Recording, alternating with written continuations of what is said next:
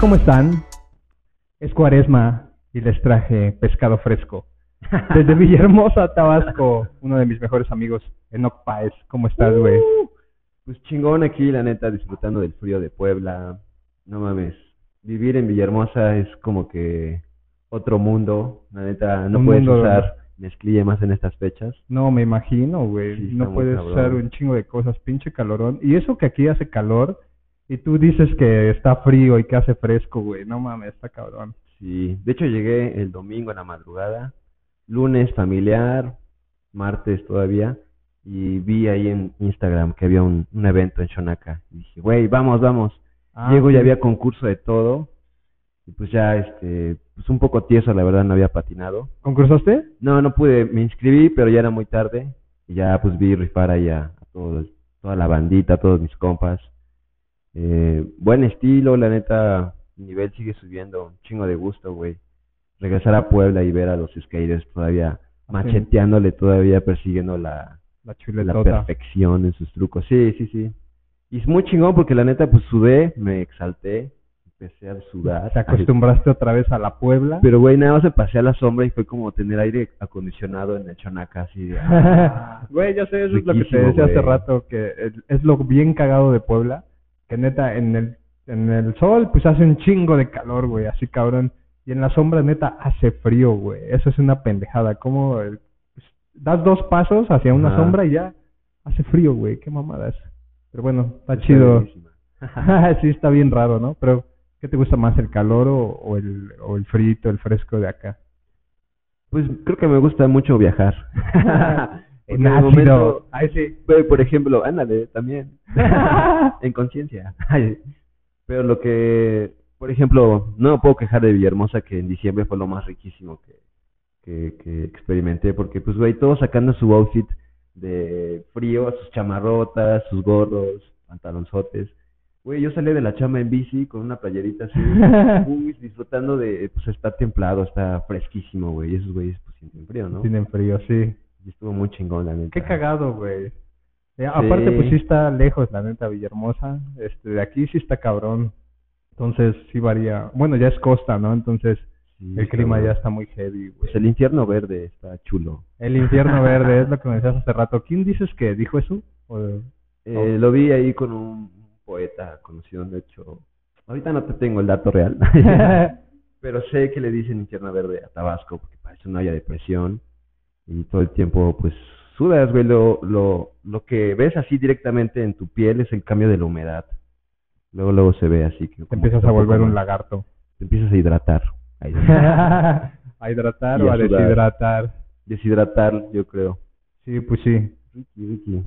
Allá sí puedes tomar todo el día y como que apenas si te pega. Ajá. Y aquí, por ejemplo, te echas dos y dices, ay, güey, necesito comer. Eso, es lo- sudar". eso está cagado porque yo tengo amigos que son de costa, de playa, güey, y pues allá en su pueblo aguantan un chingo bebiendo, güey. Y cuando vienen acá, no, sí que el cotorreo, que la verga, y a las dos, tres ya están así bien muertos, güey. O, o te da el de dormir porque tienes sueño, digo, tienes frío y ya te empiezas a encoger. Ah, también, ¿eh? Oye, sí, no lo había pensado. güey. Sí, todavía no me pasa, estoy disfrutando mucho el frío, la neta. Está chido, aparte no te ha sido tanto tiempo como para que digas, ah, güey, ya me desacostumbré Sí, así, sí, sí. súper cabrón. Ya hasta hablo como tabasqueño, güey, así. ¡Eh, verga! ¿Qué pedo, ¡Eh, verga? ya lo vamos a checar, lo vamos a ver. no, sí le aplican mucho allá esa, la de... La de verga. ay, ¡Eh, verga! Como Eh, seis verga. vergas en una oración. ¿Qué pedo, verga? ¿Qué hiciste, verga? No, verga, vales verga, verga. Vale, verga, verga. Ya sé, es lo que te decía que yo también este aplico mucho la de verga, güey. Y a veces digo cosas y como termino con la palabra verga, este suena bien extraño, güey. O sea, digo una pendejada, ¿no? Así como lo que te decía hace rato. Ah, no sacó la comida y la verga, que no sé qué, ya sé. ¿Qué? Clip incluido. Sí, pero ahorita así cuando como estamos grabando, güey, trato de no decir tanta verga. Hay veces que tanta grosería, bro. No, groserías no puedo evitarlo, güey, pero trato de no decir tanto verga porque a lo mejor al señor YouTube no le parece, pero igual lo digo un chingo de veces, me vale verga. Señor YouTube. Saludos al señor YouTube, señor YouTube, patrocínenos por favor, haga que suban nuestras vistas y nuestro alcance orgánico, guiño, guiño, Guiño, guiño. guiño, guiño, pero bueno, A huevo, qué chingón que viniste, güey. Así esa, esa intro estuvo bastante extendida. Qué chingón que, que pudiste venir y que estás en la ciudad de Puebla, güey, también porque aprovechando tus vacaciones, pues fue que pudimos coincidir para armar Sí. este pedo, ¿no? Este, pero bueno, hoy no estamos aquí para hablar de, de eso. Hoy vamos a hablar un poco de ti, de tu carrera, de tus inicios en el skate, en la cocina y en todo este desmadre que hace que estés el día de hoy aquí. Porque, Sí, pues, a pesar de que seas mi amigo, uno de mis mejores amigos desde la infancia, también te considero una persona bien pinche talentosa, güey. O sea, Órale, y digo, eh, a lo mejor es culero decirlo, ¿no? De esa manera, pero la gente a la que invito aquí es alguien, eh, bueno, son personas que están haciendo algo bien verga, ya sea por su comunidad, dentro de su carrera artística, musicalmente o demás, ¿no? Entonces, güey, Gracias, cabrón. para mí tú eres la verdura, güey. ¡Aplausos! No, ya sé, no eres la verdura, para mí tú eres el pescado, carnal. Yo soy la mera, mera mojarrita. La mera, mera mojarrita, güey. Sí, entonces... No, ahora ya soy una lobina rayada. Ay, A la verga. No sé cuál es esa, este, pero suena, suena bien. Ahí sí, suena de restaurante blanco. caro. Sí, sí, está bueno. Directa de Baja California. Ah, Ah, es lo que andamos manejando ahí en el restaurante. Sí, sí, sí. Ahorita vamos a llegar a, a ese puntillo. Pero vamos a hablar un poco de tus inicios en el skateboarding porque pues ya toda la gente sabe que patinas, ¿no? Obviamente. Sí. Entonces, Qué chido. este, sí, entonces vamos a hablar así, más bien que nos cuentes tú un poco de cómo empezaste en ese desmadre, cuáles fueron tus primeras influencias, etcétera. Órale, pues. Fíjate que yo empecé primero con negación al skate, porque veía mucho afuera de mi secundaria. Desde primero, pues se juntaba a, a lo que ahora les dicen los Brunos, ¿no? El Chico, güey. El, bueno, el Bruno. No sé cuáles otros que. Pues ya en ese entonces ya andaban activos y pues ya ponían tablas y rieles. Y pues yo al principio no veía tanto esa parte, sino veía que, pues, que estaban en la calle, güey. Sí, ¿no? Estaban en la calle, eh, pues este, toda la tarde, pues no trabajaban. Y yo decía, no mames, ¿qué pedo? ¿Qué, qué- qué hacen estos vagos, no? Y ya después, como en segundo de secundaria, ahí un compa llevó una tabla, pero nunca había visto videos, nunca había como que tenido la curiosidad de qué se puede lograr con eso. Ajá. Y no me llamaba la atención hasta que un día, pues en receso, o no sé qué pasó ahí en una clase perdida, porque iban a tarde, entonces era el Simón. desmadre. Sí, sí, sí. Aventaban papeles, salían todos así por los por las ventanas. Ibas en la. Federal 9, En la ¿no? Federal 9. A la verga, Dios me libre, yo ni Sí. creo en Dios, carnal. Ahí me volví bien trompo, ahí Verga, aprendí muchas cosas. Pero, güey, o sea, era de los de desmadrosos, pero estaba en el cuadro de honor, o sea, sí tenía buenas calificaciones y todo. Y ya los compas con los que le ayudaba la- a las tareas me decían, güey, ¿qué pedo? ¿No te quieres subir acá? Y yo veía la tabla y yo, pues, a ver. Y no me llamaba la atención hasta vi que empezaron a rielear. Pero nada más ponían así la tabla sobre el riel, se encarreraban y Ay, corrían. y esa sensación de sentir cómo se iba desgastando y, órale, güey, está chido. Me empezó a llamar la atención y ya cuando vi un video, creo que era el, el Free Pack, creo que fue uno de los primeros. Era, esos güeyes se subían a los barandales, se botaban escalerotas, Pero- trucos perfectos. Pero ese video lo viste así tú solo por tu No, lo vi con un compa que ahora es militar. Y ese güey, este, cinco años más grande que yo. Y este, pues ese güey ya patinaba, ya andaba dándole. Ya sabes, grafitero, trompo, de todo. de la calle. Le daba breakdance también. a huevo. Entonces, pues yo también ya por esa parte antes con un cuñado, ex cuñado que tuve, pues ya veía que ese güey le daba el break también y, y le daba el skate. No, chido. Era como un rocket power, le daba los patines de la bici. Y yo empecé ahí con los patines, güey. Simón. Pero hasta ahí. Y ya después cuando vi estos videos en su casa de este bro, dije, verga, güey, lo tengo que intentar. Sí, sí. Y poco a poco, recuerdo mi primera tabla fue una monkey. No creo que la Ah. primera, no, o sea, la negación de la familia. No te voy a comprar algo tan caro porque andes en la calle. Pinche Te vas a vago. volver un vago. Sí. Y dije, rayos. Pues ya entre otro compa, el Néstor, un güey que Simón. dicen el Olson, Orson o algo así. Igual con pilla de la infancia, éramos unos pinches chamacos. Juntando nuestros ahorros, nos compramos esa tabla y le pusimos las, ya sabes, ¿no? Las demás este, piezas. Y la tabla extrañamente olía como a frutas, güey. ¿Cómo? Como a fruta, olía como a fruta la, Ahora, la ¿neta? tabla, la monkey. Eran las de un monito, ¿no? Sí. Así que traía un dibujo de un monito Sí, o algo sí, así. eran esas. Verga, ya ni existe esa marca, creo, Ya no güey. existe, güey. Ok. Y pues bueno, de ahí empecé a, a patinar, ya como que empezaron a ver que pues sí quería patinar. luego- Hacerlo realmente. Sí. Lo que sí me cambió fue que me salí del, del- bueno, terminé mi secundaria, me cambié de casa entre La Rosa y La Ciénega y pues ya lo que me gustaba este antes de patinar pues era ir a hacer ejercicio y ir a correr con mi papá en las mañanas, ¿no? O sea, nos chico fu- fit. Los fuertes de Loreto, pues me llevaba. Yo, pues, Ah, ya pues, lo hacías, y yo, ¿no? pues, bueno, vamos a correr. Estaba chido. Siempre quemaba la energía, siempre he tenido como ese pedo de, como que a veces demasiada energía y me clavo, ajá, güey, un poco. Entonces me llamó la atención mucho ese lugar de los fuertes. Y ya cuando patinaba, pues se me hacía un lugar bien tranquilo, amplio, demasiado oxígeno. Eh, ya No sé. mames. Y a mí me gusta el oxígeno. Y a mí me gusta el oxígeno. Entonces me acuerdo que luego habían días paradisíacos que llovía y se secaba a la media hora en y corto, güey. güey, y se evaporaba el agua y se veía así como subía el vaporcito. De hecho, sí, era como un saunita ahí Chingón, en, lo que ahora ya es la fuente, ¿no? Que es una fuente sota, ¿no? Que Ujú. antes patinábamos ahí, güey. De hecho lo han cambiado como tres veces, ¿eh? Las Algo tres he tenido clips ahí.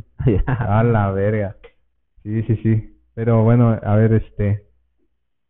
¿Tú empezaste así para patinar porque viste a esos güeyes y empezaste a patinar con ellos o empezaste a patinar tú solo por tu pedo? Ah, no, empecé a patinar con este compa, con Manuel, que le decían el Ajá. casco. Y ya cuando me cambié de secundaria y mis amistades de la secu nos dejamos de frecuentar, me cambio a la rosa, patino, pero ya subía yo con mi compa Néstor a Los Fuertes y fue ahí donde vi a una a otra bolita de vagos, entre esas a ti. sí. Estabas tú, el tentón que parecía un pinche Jim Morrison morro con sus chinotos. sí, y su pantalón de cuero. y su pantalón súper entallado acampanado. De cuero y en, y en primavera, ¿no, güey? No mames. Y luego, por ejemplo, Alonder, así, super Don Nugen, con el cabellote súper largo, esos pinches nose manuals interminables. Y yo decía, güey, Sí. qué pedo, esos güeyes le dan chido, ¿no? Y al principio era como, como un poco como de cuidado, ¿no? Porque pues, yo decía, esos güeyes, qué pedo, pues andan en la calle, patinan, qué pedo, qué pedo. Se ven bien malandros, más Ajá. ese flaco moreno. Más ese flaco que como que siempre anda ahí, este, queriéndolos grabar, qué pido. Seguro se robó esa cámara.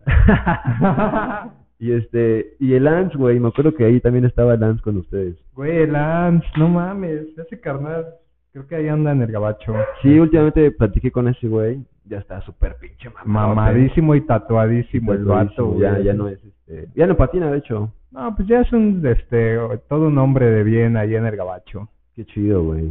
Está bien, güey, o sea, a cada quien le funciona algo diferente en la Sí. vida, güey. Y digo, la neta, este, ese güey era un pedo aquí en Puebla, güey.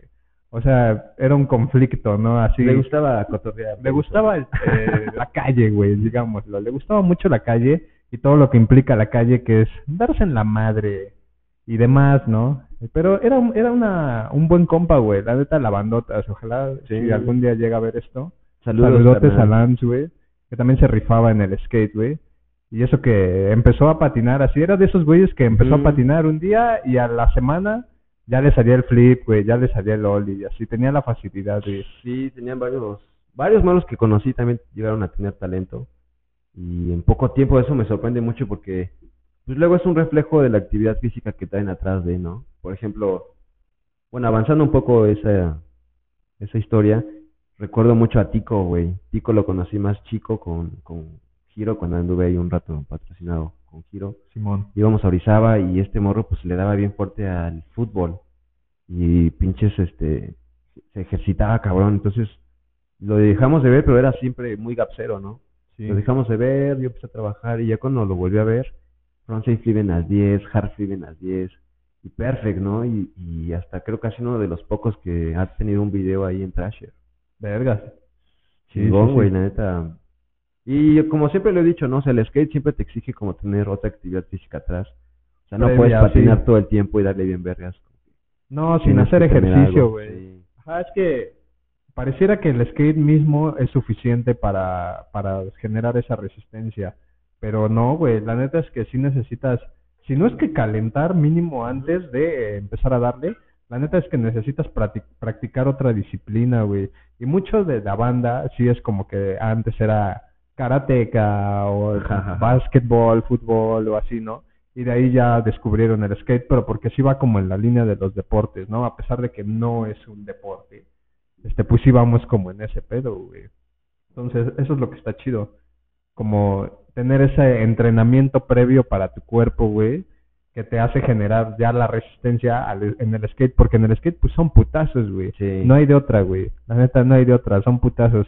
Y a lo mejor otro deporte no te prepara idéntico para, así no te vas a andar cayendo jugando voleibol, güey. Así los putazos que te das en el skate no te los vas a dar en el voleibol, Ah, ¿no? claro, claro. Pero de alguna manera le da resistencia a tu cuerpo y ya cuando llegas al skate, pues verga, güey. Ya las tienes más ahí de ganar, güey. La neta sí, hasta, bueno, practicar para caer es como que te quita mucho peso. Muchas personas he escuchado, no, es que yo no quiero patinar porque siento que me voy a caer. Ajá. Pero ya cuando sabes caer y absorbes el golpe, pues ya nada más es la cantidad de intentos que hagas, ¿no? Y, y la conciencia que vas teniendo muscularmente. Yo recuerdo en algún momento me llegué a caer de la moto y aprovechando de tantas caídas del skate, pues caí bien, güey, absorbiendo el golpe y rodando y volviéndome a parar en chinga. Sí, Entonces, este, pues es para todo. güey, sí. La neta sirve para un chingo de cosas, güey. Y ahorita que estás hablando de caídas, güey, hay, hay un tema que sí quiero tocar, no de los madre. no de los prohibidos, ahí sí, no de los de los que sí se puede hablar, creo, güey. Déjalo palomeo. Aprobado. Este, sí, este, güey, la neta es que, bueno, tú patinas, patinas chido todavía, pero antes patinabas mucho mejor, güey. Sí. Y dentro de esa carrera, güey, te has dado unos vergazazos, güey, pero mamadores, güey, mamadores. sé, güey. Y, y aquí va el dato curioso que tal vez no mucha gente sepa más que los que estábamos ahí ese día y los que hayan llegar a ver un video por ahí que existe de cómo bautizaste Shonaka con tu sangre, güey. Ah, ese fue uno de muchos. Ese fue uno de muchos, güey, de hecho, pero Sí, digo, sí. ese fue creo que el más estrepitoso, güey. Porque fue cuando la primera piedra de Shonaka, que pusieron como la primera piedra, que según hicieron ahí un evento y estaban las escaleras y les habían puesto como unas maderas. Acá, Y un- improvisado, un tubo Ajá, ya. un tubo bien sketchy, güey. Pues estaba chido, pero pues sí, ahí hechizón, ¿no? Sí, sí, sí. De hecho, cuando llegamos al spot, o sea, no me imaginaba que fuera a ser tan grande y que Burpe neta acaparara tanto espacio. Espacio, sí. Chingón, Burpe. Sí, güey, se rifó, ocupó todo al, al chingoncísimamente, güey. Qué chingón, güey. Sí, pero ese día Y- te rompiste tu madre sabroso, güey. Sí, de hecho estaba patinando ahí con, con Gato y recuerdo que íbamos a ir a grabar, pero pasamos ahí, dijimos aquí, estaba Iván, estaba Coto, mi hijo, no creo quién más, güey. Había un Y, chingo de banda, Yo güey. en ese entonces andaba trayendo buenos trucos, uno de ellos el flipboard que no, no nos soltaba para nada, Sí, era tu, era tu truco. cosillas. Y en eso pues se me hizo tan fácil así no calentar tanto y como empezaron a patinar todos. Y ya, ajá, como la banda se prende, güey. Ah, y Krusty también estaba ese día. Sí, sí, sí. Y entonces ya como para terminar el clip se me ocurre, ya voy a hacer el flipboard. Y verga, o sea, hago el flip, se da medio flip, se atora con el tubo, se atoran mis pies con el tubo y el barandal, bueno, me voy Sí. hacia adelante y lo único que hago es meter mis manos para cubrir mi cara, no mi nariz. Sí, güey. Pero pues estaba las tarimas que estaban en el piso atornilladas con Sí, con tornillos. pero no estaban hasta el fondo. Entonces había uno que se ve que fue un golpe tan tan fuerte que me di en la madera. La madera se sumió, pero el clavo quedó Quedó de fuera. Y aquí se me hizo una pequeña Verga, vagina. Sí, ahí tienes tu, tu herida de guerra, güey. Se estuvo bien escandaloso ese Sí. día, güey. Ahora sí que arruinaste el día. Todos dijeron, no, ya no quiero patinar, ve lo que le pasó. ya le pasa. Y aparte el gato así, este, en el video sale, sale como uno, dos, tres giros skate en Flash Ajá, así se llama en YouTube. Uno, Con dos, una- tres giros que... con una canción de Britney Spears, De no sé por qué Britney pusiste Spears. esa gato, pero bueno. A Gato le encanta poner ese tipo de rolas en los videos, o le encantaba, güey. Ya no ya hace videos más, más vergas ese güey. Sí, sí. Pero sí recuerdo que fue el putazo, ya sentí que fue en toda la cara. Y cuando me dicen, no, cabrón, te pegaste en la cabeza, no te muevas. Y yo, yo no sentía la cara, y yo dije, mira, aquí me ve, me ve, me- ¿acaso me abrí la ceja o algo? Sí, sí, sí. Y volteo así hacia el piso y se ve demasiada sangre. Y dije, no, ya valí. sí, ¿no? ¿Esto Y ya- es mío acaso? dije, no, a ver qué va a pasar, ya como que me relajé. Y nada más se ve al fondo la, la mano del Onder poniendo papel en el piso. Así como, ay, límpiate, mozo. Ah, sí. ya fuimos a la Cruz Roja, me pusieron creo que tres puntos. Ya Como cholo, güey, a huevo. Ahí te volviste cholo, güey. Ahí me bautizó el Shonaka, de hecho. Tú bautizaste Shonaka, güey, la neta. Es como las construcciones así, los arquitectos que hacen una obra, que ves que dicen que, que tiene que haber muertito a fuerza y que lo meten así entre las estructuras de las sí, sí. construcciones porque es como, no sé si es tradición, güey. Ajá, es una leyenda de arquitectos, güey, así, ¿no? espíritu ahí cargado todo el tiempo. Pásale. Ajá, sí, para que sostenga el pedo, ¿no? Así tú, güey, bautizaste Shonaka, digo, no te, no te moriste ahí, pero sí te moriste, cabrón. No fue la única, güey. No, ya sé, güey, ya has dejado ahí partes de tu cuerpo en varios spots de Shona, Mi güey. frente está en la 6. Sí, tu frente Mi nuca está en el Kinker, que también fue uno de los primeros que me subí de 50. Igual una de esas, este, está el Kinker así, cuando está a lo plano, se me zafan los trucks y caigo sentado y obviamente me doy una vuelta hacia atrás. Y si no es porque caigo en la orilla de la banqueta, sacando mi cuello de lado, es como no me desnuqué, güey. Verga, Si que no, te ibas a dar en el filo. así. Ah, no mames. Ese fue uno. Luego el otro en las 10, El del tubo. estaba Rodrigo. no Ese también es memorable, güey. Ah, la madre, güey. Estábamos a unos días de ir a concursar al DF en el Sneakers. Verga. Ya habíamos ganado. Ya Ah, teníamos todo no pagado, güey. Nuevos, este. Sí, ya bien preparado todo. Y en eso llega Rodrigo y me dice, oye, es que quiero meter frontboard. Y este, pues dame confianza, tú le metes lips yo 50. Y yo estaba haciendo puro 50, pero para después meterlo over croquet. Sí. Y en eso sí, güey. Y hago varios intentos y sí los bajo y digo, pues ahora va lip slide, ¿no? Y en eso en el aire pienso, digo, mejor hubiera hecho over croquet. ¿Para Sí. qué desgastarme? Siempre lo hago. Entonces en el así en el, en el aire, haz de cuenta que aviento la tabla y quiero caer en el tubo para brincar al Cam- suelo. para caminar así sobre Ajá. el tubo. Pero no, o sea, no le atino al tubo y se me va el pie así. Pero fue como que demasiada confianza, exceso de confianza. Sí, sí, sí. Y caigo así de lleno en el tubo, así. Oh, Y no es como que siento, o sea, no sentí realmente un golpe en, en mis testículos, sino que sentí que se me salió el aire así culerísimo. Y como yo siempre agarraba el tubo desde antes, pues llegué hasta la mitad así embarrado. Y ya de ahí que me aviento. Ya estuve como unos cinco minutos tratando de respirar y, y inflar mis pulmones de aire. Ah, estaba burpe. Chiste es que ya fue tanto éxtasis que regresé. Tuve un ataque de adrenalina así. ¡ah! Y dije, no, lo voy a bajar. Y ya iba otra vez hacia arriba y me dice burpe, oye, güey, este, pues revísate, cabrón.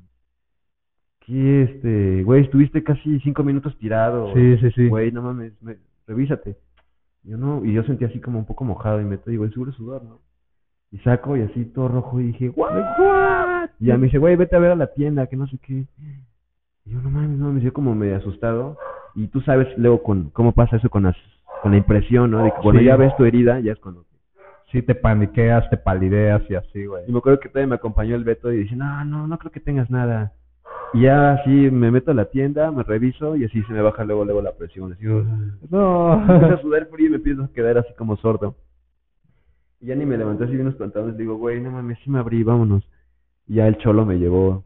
El Verga. Aarón. Saludos, Aarón. Salvo tu escroto. Sí, güey, ya que vamos a la Cruz Roja, güey. Para no hacerla de largo, les voy a contar rapidísimo. A la Cruz Roja, no me atendían. Ya me estaba yo desmayando. Cuando había un charco de sangre abajo de mí, pues ya me, me, me pasaron a una silla Ya de dijeron, ruedas. ah, sí es neta. Ajá. Dije, ah, no mames, no estás fingiendo, morro. Me pasaron a una como camilla para embarazadas. Ok. con mis piernitas hacia arriba. Ah, sí, sí, sí. Y ya el doc me aplica un corte de pasto. Pa, pa, pa, pa. Au.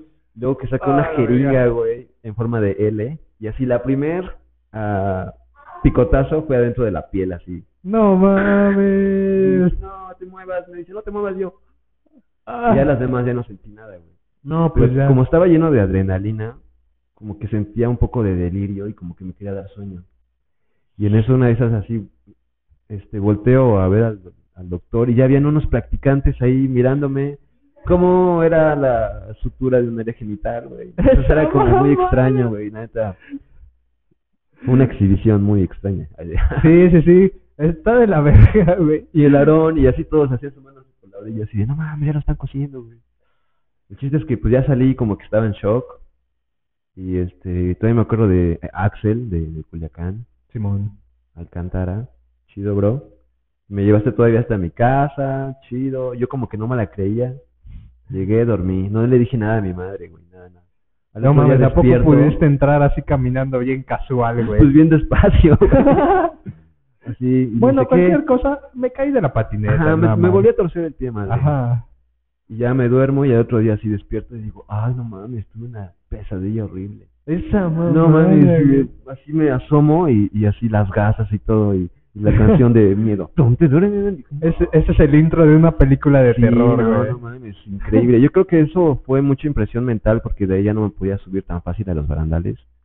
Y ya hasta los más chiquitos como que me veía, me venía un tic así de, de que atraía las peores caídas, güey. Sí, sí, sí. Pensaba en cómo me iba a caer, lo atraía. Ya no tenía esa seguridad. Y me tardó como unos, no sé, güey, como un año, yo creo. Justo eso, güey, porque, o Sí, sea, eso es lo que- bajé mucho de nivel, la verdad. Sí, eso te iba a preguntar, porque pues sí te has caído muchas veces. Esa, la del flipboard. También te desmadraste la cabeza una vez, Ah, una güey. margarita. ajá, que Ahí también te llevaron a sacarte radiografía y la verga, ¿no? Güey, y eso te iba a preguntar. ¿Cómo crees que te ha afectado así? O si te afectó en un nivel mental de que digas, güey, ya me da mucho miedo hacer estas cosas. Ah, pues no tanto, la- realmente pues todo el de, tiempo... no, lo- loco sí quedé carnal. La neta, pues todos tenemos un grado de locura.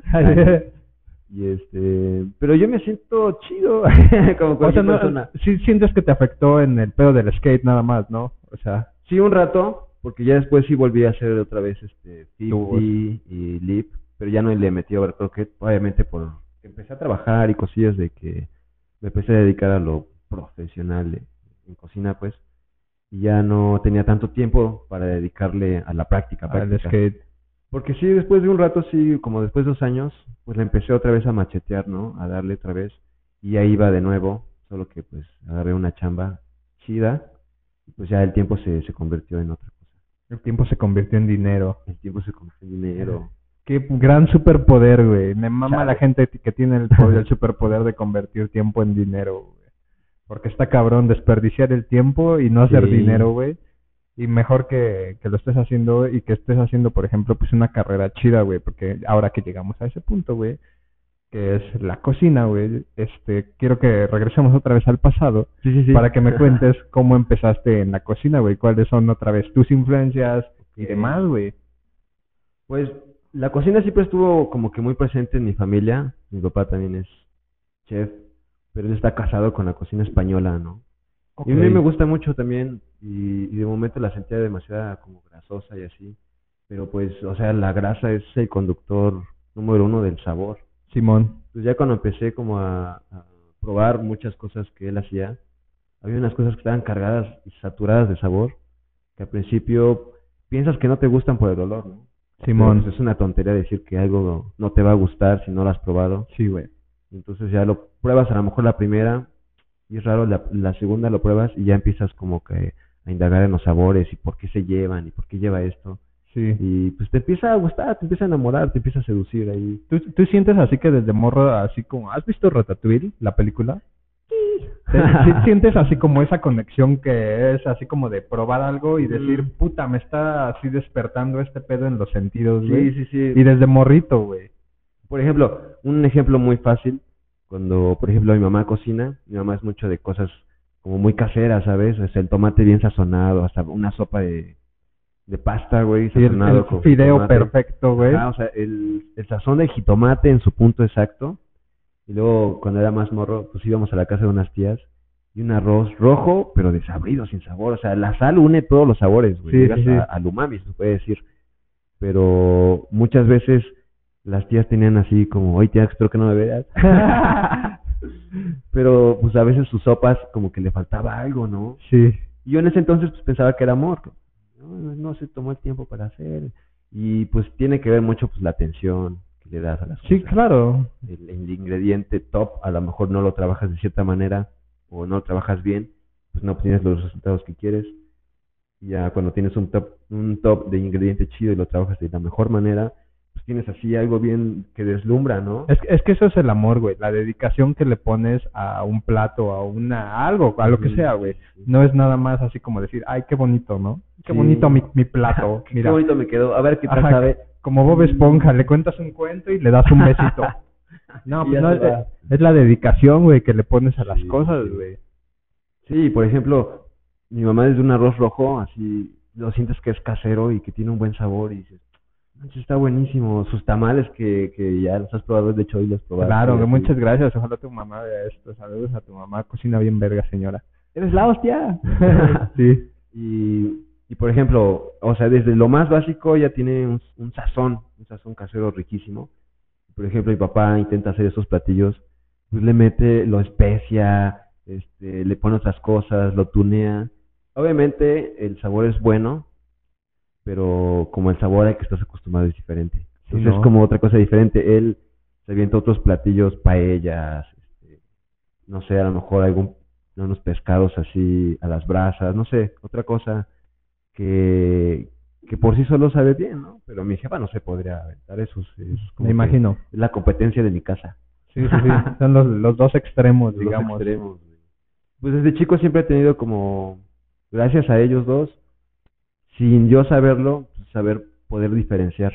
¿no? Los- Sí, exacto, güey, porque tuviste ahí la... Ajá. Ahora sí que los dos extremos, güey. Los dos extremos, Y ahí creciste viendo la cocina internacional y la cocina tradicional de tu mamá, ¿no? Mexicanas, claro. O sea, aquí no se le, no se le antojan unos guasontles rellenos de quesillo, Ah, güey. su caldito de jitomate así bien capeadotes, o unas tortas de, de arroz, güey, ¿no? Rellenas Sí, de sí, sí, queso, tor- no sé. Ah, qué rico. Pues, guau, güey, sí. Ya muy, sé. muy, muy, muy chingón. A huevo, güey. Saludos, jefita. Saludos, jefita. Así, este, pues, güey, este, esos fueron así como tu primer acercamiento como eh, inconsciente a que hacia la cocina, ¿no? Porque tus papás, pues, inevitablemente tú estabas ahí en la cocina, tus papás cocinaban y demás, güey. Pero ¿cuándo fue que ya empezaste a adquirir Ah, ese gusto que ya dijiste, yo me voy a meter a la cocina también, así, yo quiero hacer este pedo? Órale, qué interesante pregunta, bro. Eh. Bien ahí. Pues yo creo en la parte donde empezó mi papá a tener a cargo un restaurante en Izúcar de Matamoros. Yo estaba súper pequeño, como de 11 años.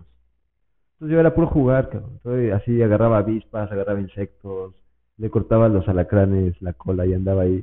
Porque era Izúcar de Matamoros, tú sabes que es demasiado caluroso. Sí, güey. Y a mi mamá y mi hermana, pues se las llevaron a vacacionar, pero como se quedaron como sin personal, mi papá dijo, oigan, pues métanse en la cocina, ¿no? Y este, y empezó ahí a, a absorber a, a la atención, ¿no?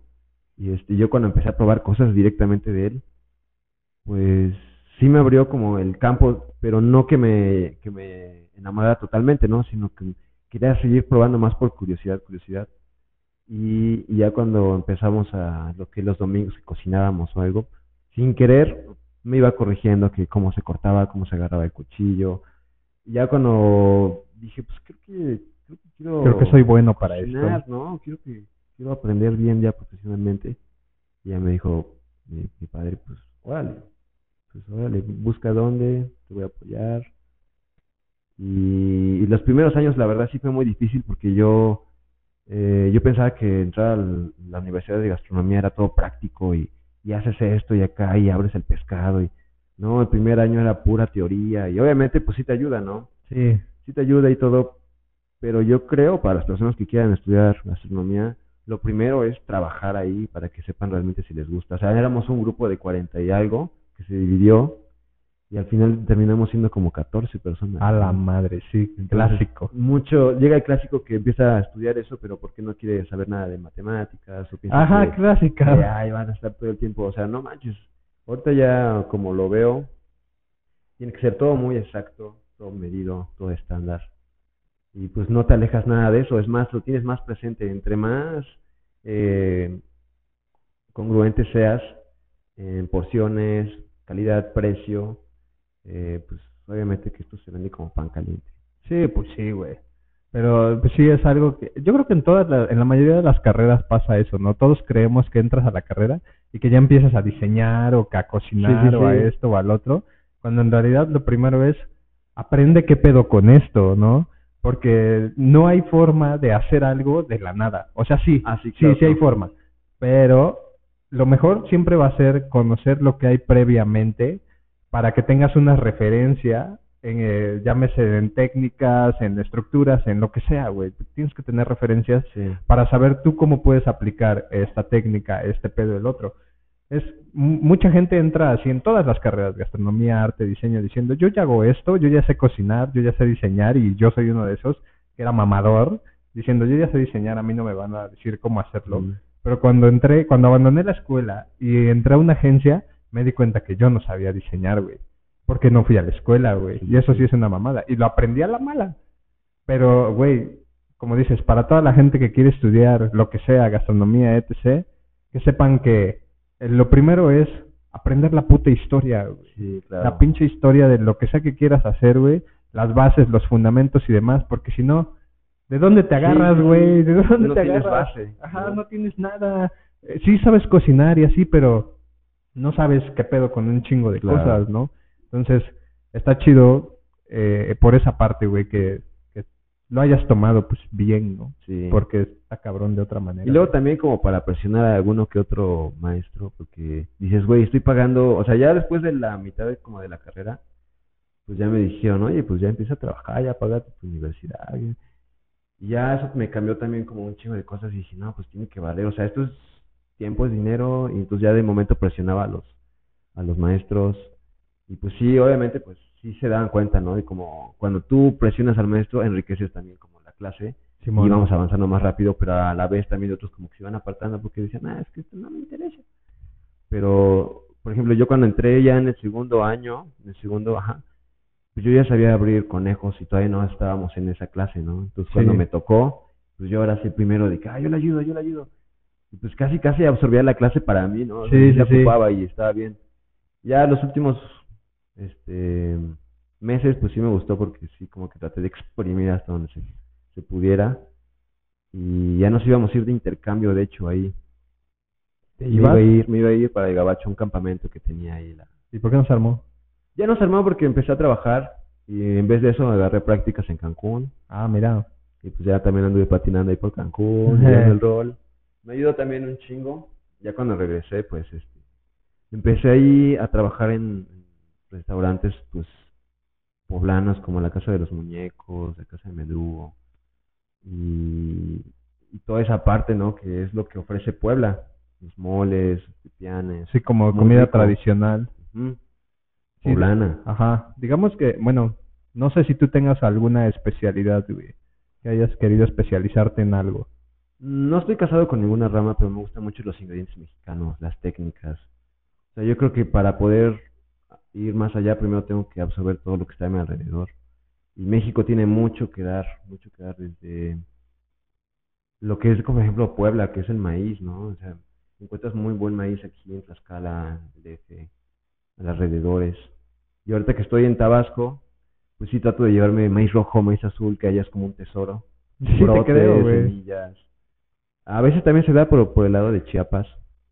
Pero aquí, por ejemplo, Puebla está muy rico en, en diversidad de, de ingredientes De maíz y y de también. técnicas que no sabemos, así a lo mejor no son tan conocidas.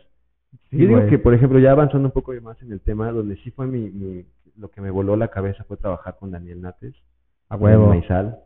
Un Sí. saludo a mi carnal y su brother, Ajá. este Antonio Nates y estos cabrones pues ya traían ahí pues su, su rollo, ¿no? Antes de ser lo que eran, pues creo que Navi era corredor de bolsa y, y- y Daniel pues siempre ha estado bien metido, pero eh, hacían cenas a domicilio. Entonces lo que Sí, más me llamaba la atención que tenían un restaurante sin tenerlo realmente físico, sino que te llevaban todos los ingredientes y lo llevaban a tu casa, y te cocinaban o un lugar rentaban y ellos eran la experiencia, Maizal era Sí. la experiencia, ¿no?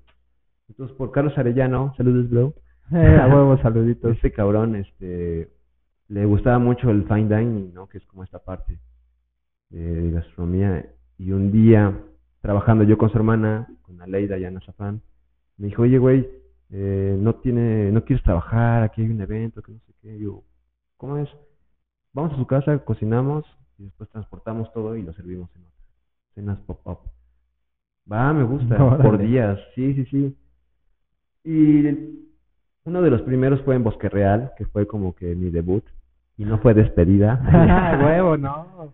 Me llevaron con otro güey, este, y este güey Carlos, y obviamente pues era un, un- no mames, estaba súper mamador esa madre. O sea, eran casas que andaban vendiendo, pero residencias enormes de no sé cuántos millones, y adentro de donde te daban la simulación de las casas, estaba este, una galería de arte de esta de estaban exponiendo a Leonora Carrington Sobres, güey. La noche se puso así como bien, bien mística, güey. Yo viendo a ella, ya había visto pinturas, pero no había visto que hacía esculturas. Y Sí, nada, me se voló la etapa de los sesos luego con el tipo de comida que hacía Daniel.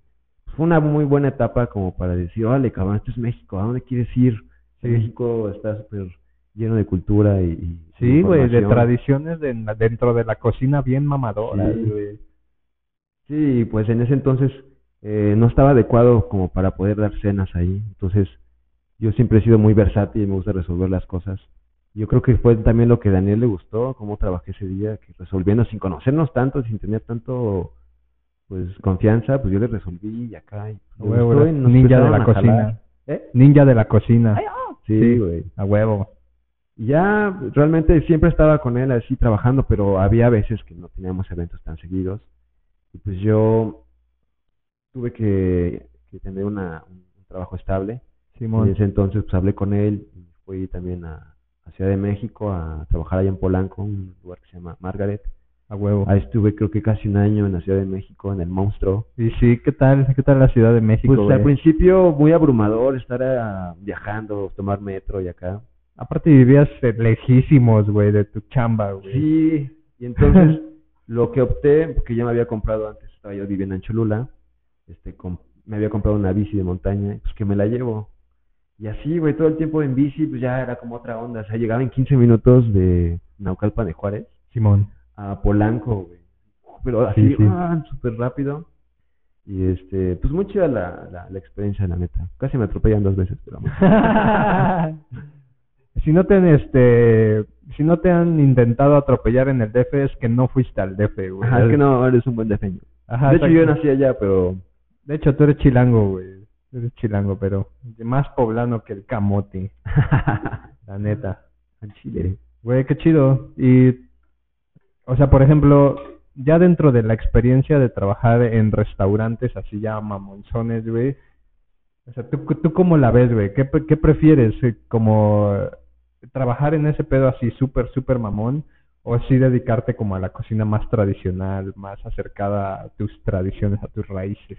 Mm, Pues yo creo que puede haber ahí un- una fusión de tener un buen restaurante con un buen lugar, eh, dando calidad de ingredientes, calidad de servicio, calidad en vinos, y teniendo en cuenta los ingredientes mexicanos, pues, manteniéndolos como top. Simón. Porque hay, por ejemplo, un saludo a Julio Cetina, que tengo muy, muy claro esta onda que es, este, por ejemplo, la trufa, güey. La trufa que es también como un ingrediente muy caro, muy este, sobrevalorado, muy rico. Y para él, la, el, como el equivalente sería como el, el huitlacoche, ¿sí, no? Simón. No hay por qué desvalorar nuestros ingredientes porque son una chingonería. O sea, aquí lo tenemos a la mano y vas al mercado y lo compras, pero pues vete a otro lugar, no sé, sales de México y esa madre está carísima, igual Carísimo. más cara que la trufa. Nosotros lo tenemos aquí a la mano y por eso no es tan valorado. Y sí, ¿eh? A mí me mama el huitlacoche, pero sí hay gente que nomás no, güey. O sea, lo ve y sí es como, pues creo que también es como el estigma de saber que es un hongo y decir, guácala, güey, como, o sea, eso no es un champiñón, obviamente, porque los cham- los hongos comestibles son los champiñones, nada más, ¿no? Según. Este, y ves de ese pedo que sí es como deforme y así negrillo y acá y dices, ¿qué onda, Ajá, no mames, se come. Ajá, eso se come, güey. ¿Qué pedo? Yo lo tiro a la basura, a la verga, güey. No, pero está chido, güey. Pues, o sea, rescatar todos esos ingredientes, güey, que la gente no tiene tan presentes, pero que son bien, bien pinches nativos de aquí, güey. Y eso es lo chido, que puedas, bueno, no sé, así, si tengas como algún proyecto a futuro, güey, así tú, tú por tu parte, güey, o sea, ya fuera del ramo de los restaurantes, Sí, sí, sí. tú tengas alguna idea así como con esa, por esa Sí, línea. Va a ser más adelante, yo creo que sí me gustaría, la neta, poner algo como de comfort food o ser, este, pues, tener, sí, un, un, un local que ofrecer comfort food, comida, pues también no peleado con los ingredientes de, de otros lados, ¿no? O sea, Simón. no también estar casado con cierta cocina Sí, muy abierta porque pues están abiertos todos los ingredientes y la comida es tan rica como para decir esto sí, esto no, esto sí, esto no. güey, es que es, es una mamada. Es- la cocina es la vida misma, vaya. Güey, sí, o sea, yo no sé, o sea, hay personas que no se atreven como a probar ciertos platillos a veces, pero porque están acostumbrados a cómo cocina su mamá, ¿no? Por ejemplo, Ah, su claro, abuelita. claro, ajá. Y, y por eso mismo, si no comen lo mismo que hace su abuelita, pero de otra abuelita, güey, ¿cómo van a abrir su paladar a probar otras cosas Sí, así sí, de otro otro planeta, iba a decir, güey? No mames. ¡Huevo! Así, Wow. wow. wow, sí. Este, ¿es acaso esto una falla de la realidad? Ven, les dije que iba a pasar esto. Sí, ya sabía yo, güey. Este. Güey, se me fue el pedo. pues sí, o sea, ¿cómo, cómo este, vas a decir que no te gusta si no lo pruebas? Ajá, Es exacto, si no lo has probado. Y así como aquí es tradición cierto platillo, en otro país es tradición otro platillo, güey. Y está chingón poder tener ese abanico de posibilidades, porque como dices, la cocina, la comida es comida, güey, es así por igual, güey. No puedes decir esto sí, esto no, nomás porque no lo conoces. Ujú. No mames, es como si a alguien que llega a decirte hola, le digas, no, no te conozco, llégale a la verga, güey. No mames, pues le das un chance, ¿no? A, a lo que sea, lo pruebas, ahí sí. Este, en el caso de la comida, claro está. Estás bien insípida. Sí, claro, en el caso de la comida. ¿no? Ándale, la sal lo resuelve todo siempre a huevo, güey. No, pero pues, o sea, ya vas este, soya. Sí, güey. Ya vas este teniendo una más posibilidades, ¿no?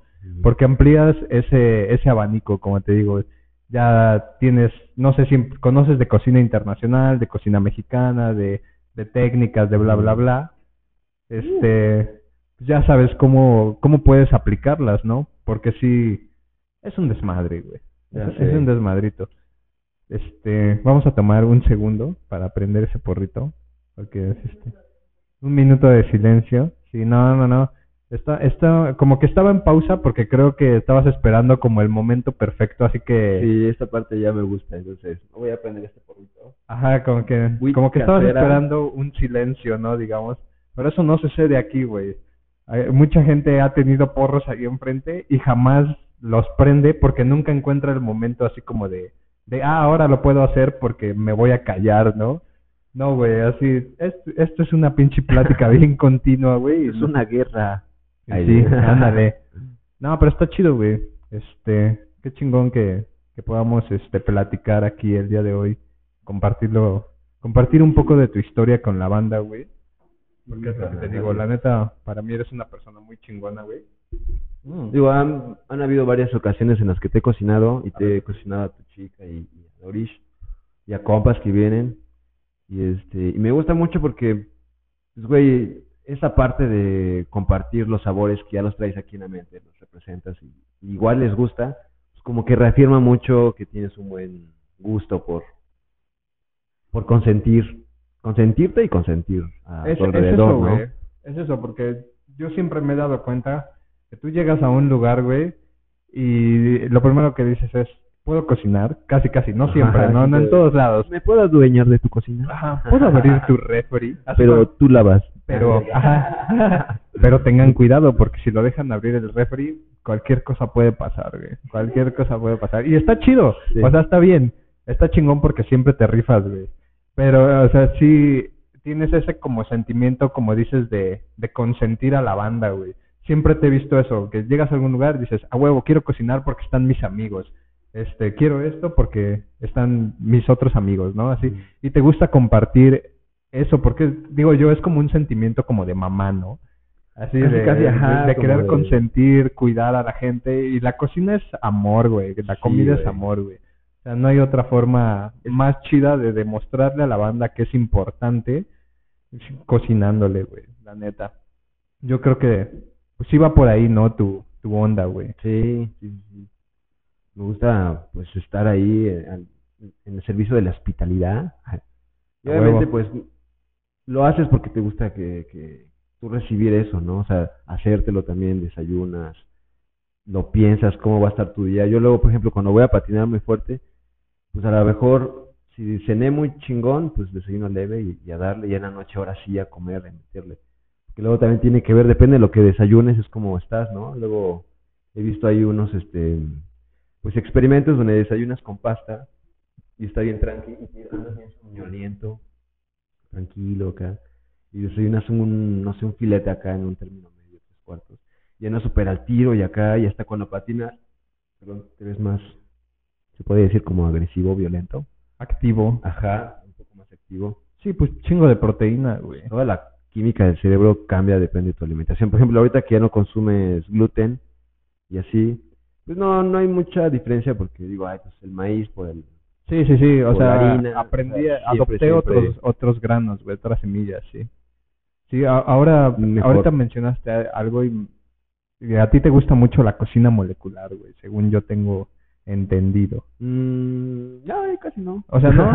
o, o, o te gustaba antes, me güey. gustaba antes, me, me gustaba como que, que se viera de cierta manera, pero ya está tan triviado Tan usado. Que ahora la- las técnicas, por ejemplo, tan solo las mexicanas, la nixtamalización, bueno, quieres caramelizar algo, ¿por qué le pones cal? O sea, ¿cómo, cómo de, la, de un alimento que no tiene calcio le aporta la cal, calcio Simón.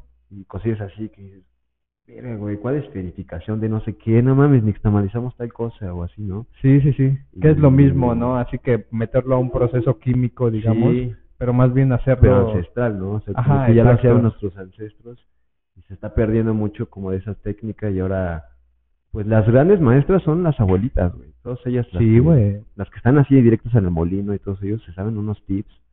Ya sé, bien cabrón, güey. Yo sí me arrepiento de no haberle pedido o anotado dos, tres recetas que me decía mi abuela, güey.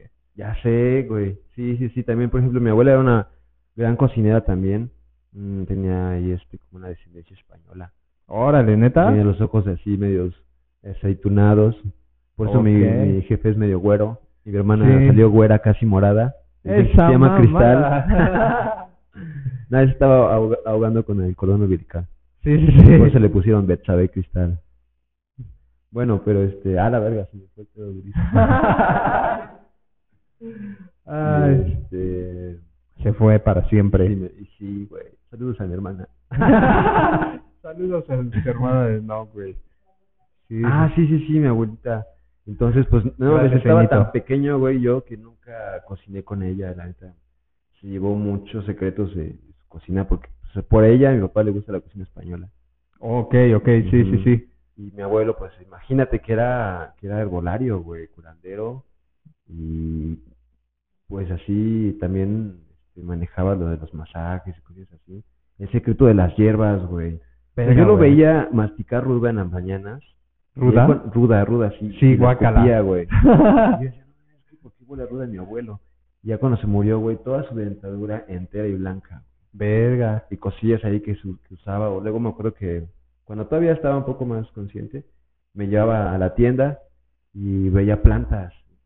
Luego me pegaba con plantas y no sé qué. y, ¿Qué le pasa a mi abuelo? Yo de 3, 4 años, güey. ¿no?